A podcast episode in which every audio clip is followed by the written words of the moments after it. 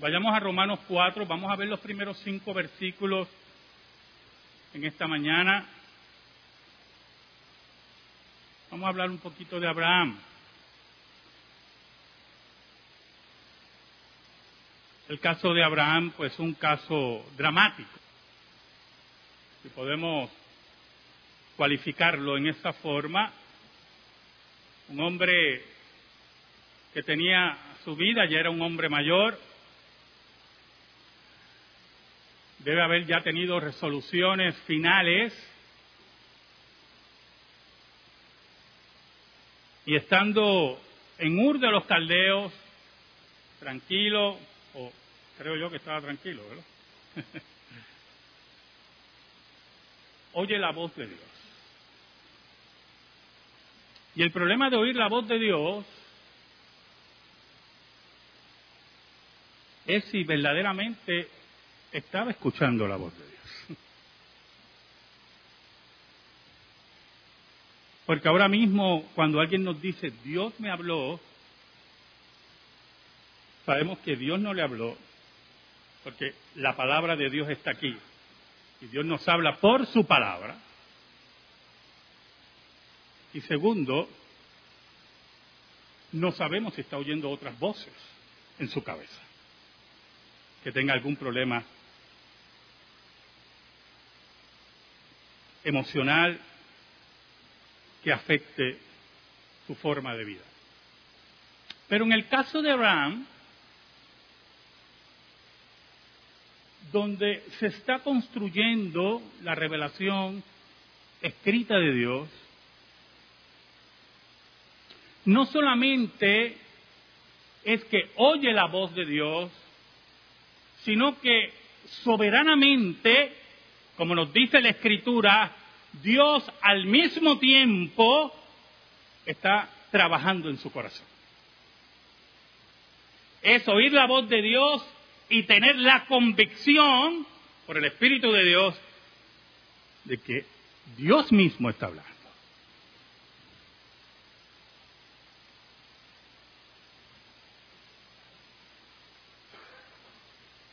Es el paso que le pide Dios Abraham el que puede traer mayor complicación. Es abandonar su parentela, abandonar su cultura, su forma de vida, abandonar a sus amigos y peregrinar a una tierra y a unas promesas que ese que le habla y que convence en su corazón, le asegura y le jura que así va a ser. Esta semana, en un noticiero español, me gustan mucho los noticieros de España. España es un reflejo bastante fidedigno de lo que está ocurriendo en Europa. Hicieron una pregunta a las personas, una pregunta que se ha hecho por siglos. Y le preguntaban a las personas en la calle, ¿qué es el amor para usted? Oramos. Te damos gracias, Señor, por el gran privilegio de exponer tu palabra. Perdónanos, porque te hemos sido infiel, pero tú permaneces fiel. Cóntenos bajo la sombra de la cruz y que tu nombre sea proclamado. Llega al corazón de los tuyos, Señor, y redarguye, sana, salva según tu voluntad. Te lo pedimos, Señor, en el nombre de Jesús. Amén. Y amén. En el capítulo 4 de Romanos, Pablo está concluyendo una argumentación a favor del nuevo pacto y a favor del nuevo cuerpo espiritual que es la iglesia. La argumentación giraba ante la mentalidad judía de que ellos tenían o se habían apoderado del mensaje y se habían apoderado de las promesas y se habían apoderado aún de Abraham. Y en los primeros tres capítulos, el apóstol Pablo utilizó diferentes argumentos para probar que todos los hombres y mujeres son pecadores y están destituidos de la gloria de Dios, tengan la señal de la circuncisión o no la tengan, hayan recibido el mensaje y la ley o no lo hayan recibido en forma escrita. La ley de Dios está escrita en los corazones y no hay excusa delante de Dios. Un día vendrá el juicio final y Dios descubrirá los corazones de los hombres, dice la Biblia. Pero para recalcar el argumento, para darle punto final, recurre a la persona de Abraham. Por eso el versículo 1 dice, ¿qué pues diremos? ¿Qué halló Abraham, nuestro padre, según la carne? Está hablándole a los judíos, está hablándole a aquellos que decían que eran descendientes de Abraham, descendientes de sangre de Abraham. Le está hablando a aquellos que juraban que por su herencia y abolengo tenían ciertos privilegios y tenían ciertas bondades. ¿Qué pues diremos? ¿Qué halló Abraham, nuestro padre, según la carne? En el versículo 2, Pablo dice, porque si Abraham fue justificado por las obras, tiene de qué gloriarse, pero no para con Dios. El pensamiento rabínico se había desviado del mensaje de la gracia que estaba en el Antiguo Testamento. Como he estado estudiando con los hermanos en el seminario romano, el pacto de y aquí los jueves, el pacto de gracia cubre toda la historia de la salvación. Pero los rabinos, los maestros de la ley, los ancianos, confunden el mensaje de la gracia con las obras. Y le dan un valor a la circuncisión, a las fiestas, a las ceremonias, a las dietas, como algo imprescindible para la salvación. El apóstol Pablo nos dice en el versículo Dios, porque si Abraham fue justificado por las obras, tiene de qué gloriarse, pero no para con Dios. No hay espacio para que haya salvación por obra, está diciendo el apóstol Pablo. No hay espacio para aquellos que ya en los primeros tres capítulos el apóstol Pablo ha demostrado que no quieren a Dios, no pueden querer a Dios y su naturaleza está inclinada hacia el mal.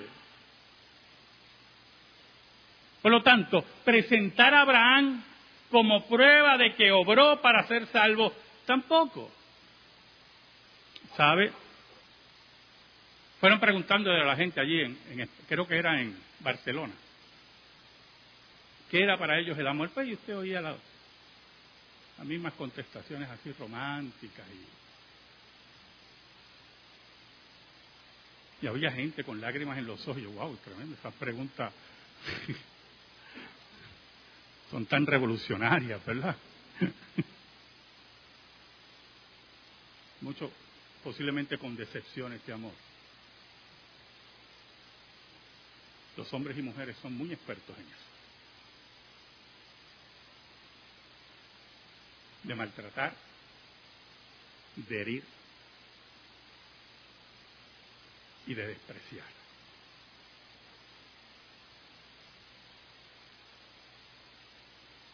Pero yo meditaba acá, viendo la noticia,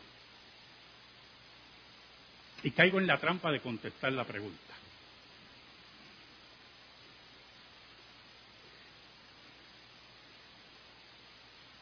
Como yo siempre le he dicho a ustedes que el amor es movimiento, de nada vale que usted diga que ama y se queda en un sitio allí. Yo te amo. Pero no demuestra nada.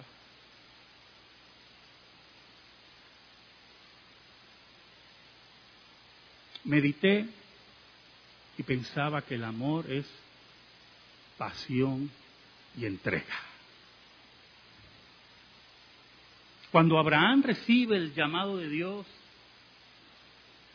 y Dios brega con su corazón, va sembrando en él pasión y entrega. Porque cuando tú amas, tú caminas con pasión y vas hasta el último peldaño y te entregas completamente. Porque así es el amor de Dios, compasión y entrega. Y así Abraham caminaba con sus riquezas, era un hombre bendecido por Dios, con su esposa estéril, oyendo de Dios, oyendo de Dios que su esposa estéril iba a concebir un hijo. todo rayando prácticamente en la locura, todo en una oscuridad para algunos, pero para Abraham en una luz, porque Dios había sembrado en su vida la pasión y la entrega, el amor a su Dios, el amor a sus promesas, sabiendo que el Dios que servía era el Dios que nunca miente.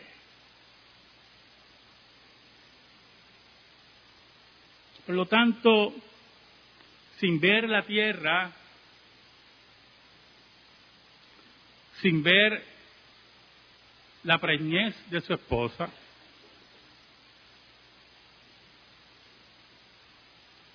sin ver toda esa descendencia, como decía Dios, que no podía ser contada. Había algo que no lo podía detener. La pasión y la entrega. Por eso el apóstol Pablo en el versículo 2 nos habla de la imposibilidad de que Abraham fuera justificado por las obras. Porque toda obra, toda obra del hombre está marchita por el pecado, pero aún más, las obras de Abraham se movían porque Dios había puesto en su corazón la convicción de que sus promesas se cumplirían.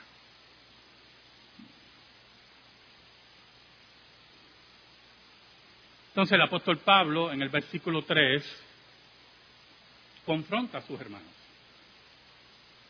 Y es interesante la confrontación que algunas veces olvidamos. Pablo pregunta en el versículo 3, el capítulo 4 de Romanos, ¿por qué esto es así?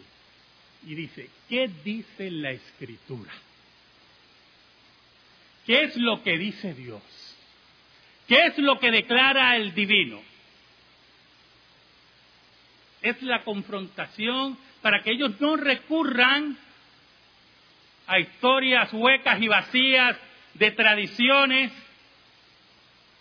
sin base histórica, sino que recurrieran al mensaje de la Escritura, al mensaje fidedigno, a lo que Dios dice. Porque no importa mi opinión o la opinión de usted, lo que nos interesa, dice el apóstol Pablo, en pocas palabras, es lo que Dios dice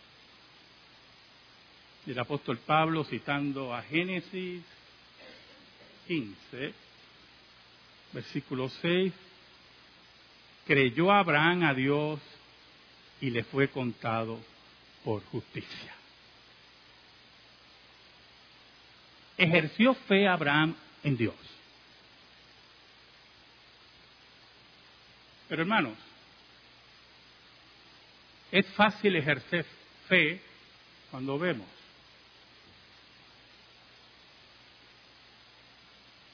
Es fácil creer cuando palpamos.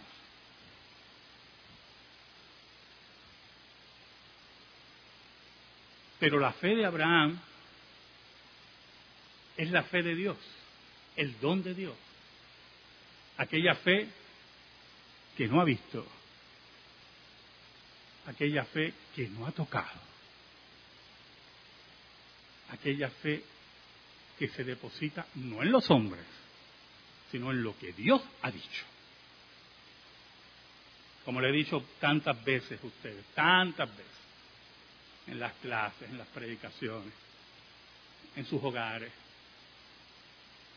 Nadie ha visto aquí a Jesús. Por favor, no me diga que vio a Jesús.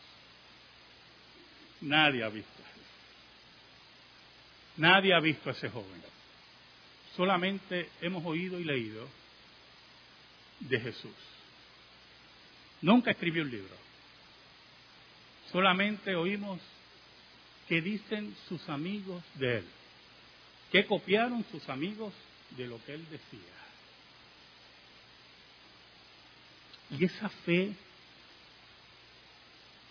ese amor de pasión y entrega,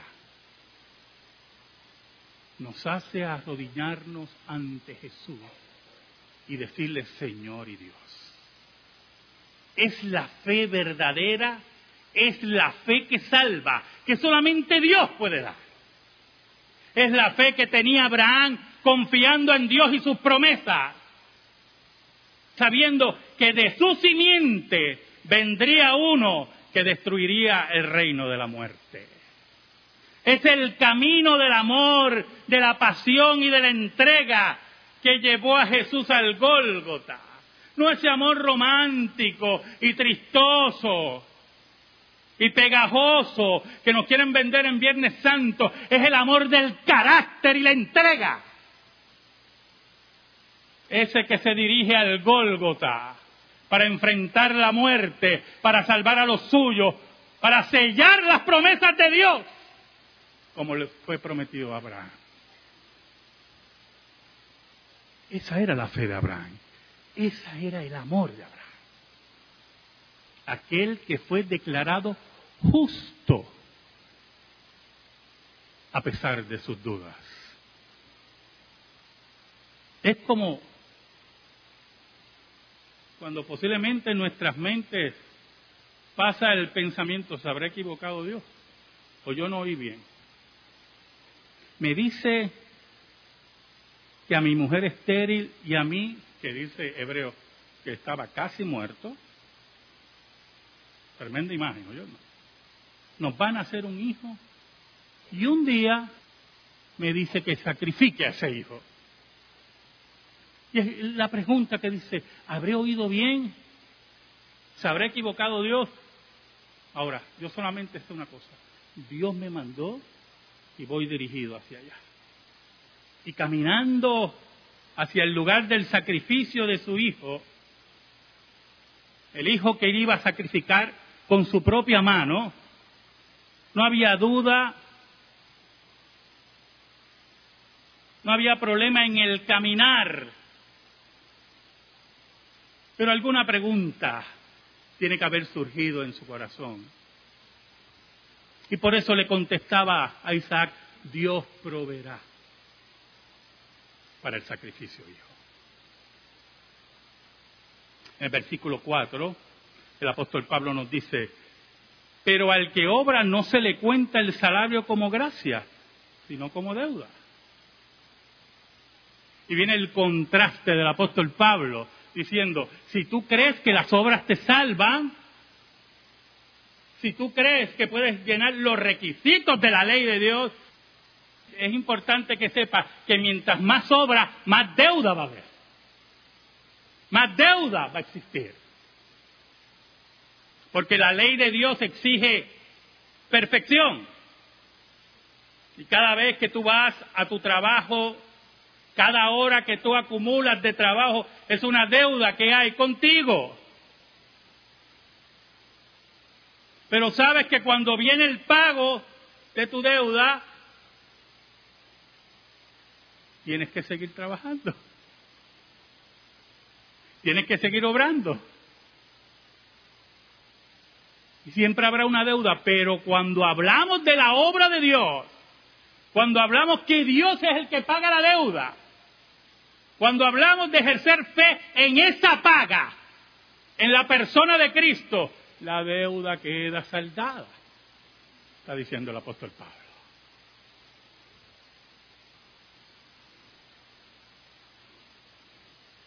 Por eso en el versículo 5 nos dice, mas el que no obra sino cree en aquel que justifica al impío. Miren qué interesante, hermano. El único que puede justificar al impío es Dios, no sus obras. Porque el ofendido aquí, ¿quién es? Dios. La deuda que usted tiene, dice el apóstol Pablo, es con Dios. Y cuando usted tiene deudas, los otros días me llegó dichosa tarjeta de crédito, esa satánica, lo que tenía que pagar, no cuántas tarjetas de crédito, eso tiene que haber algo de infierno ahí, porque, oiga, y, y, y me dio por revisar el interés que yo estaba pagando en esa tarjeta. Y cuando yo lo vi, yo dije, verdaderamente los bancos son del diablo. Así dije. Hermano,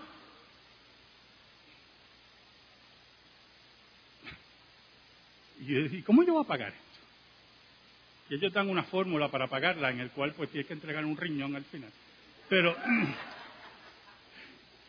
oiga, imagínese la deuda con Dios. Imagínese la ofensa con Dios y el apóstol Pablo en ese mensaje tan increíble del amor y la entrega. Porque Dios solamente en ese amor, que es pasión y entrega, nos dice que es aquel que justifica al impío.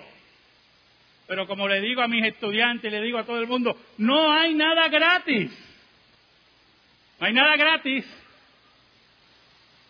Esa deuda solamente Dios la podía pagar. Y cuando Cristo aparece en medio de la historia humana, dividiendo la historia humana, vino, como siempre nos habla la Biblia, ¿verdad? El gran amor de Dios. Pero cuando cualificamos ese amor, viene compasión y entrega. Y cuando Cristo se dirige a la entrega total, a la manifestación del amor más grande que el hombre no puede entender, es en esa hora que se paga la deuda y Dios justifica al impío y lo declara justo. Por eso el apóstol Pablo añade, su fe, en ese versículo 5, le es contada por justicia. Justicia dar a cada cual lo que se merece. Eso es lo que significa justicia. Cuando pedimos justicia es que queremos que a cada cual se dé lo que merece. Oiga hermano, la pasión y la entrega de Cristo.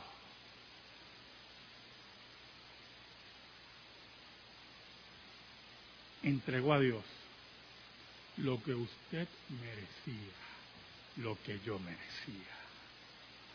Y cuando la entrega y el cumplimiento de las promesas de Abraham en el Gólgota se hicieron realidad,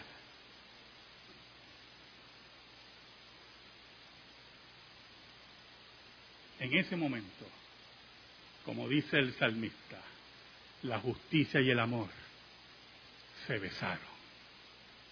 Amén. Gracias te damos, Señor. Gracias te damos por tu palabra. Y te pedimos, Señor, en el nombre de Jesús, que tu palabra esté depositada en nuestra vida y en nuestro corazón. Por Cristo Jesús oramos. Amén y amén. Estamos en silencio, hermano.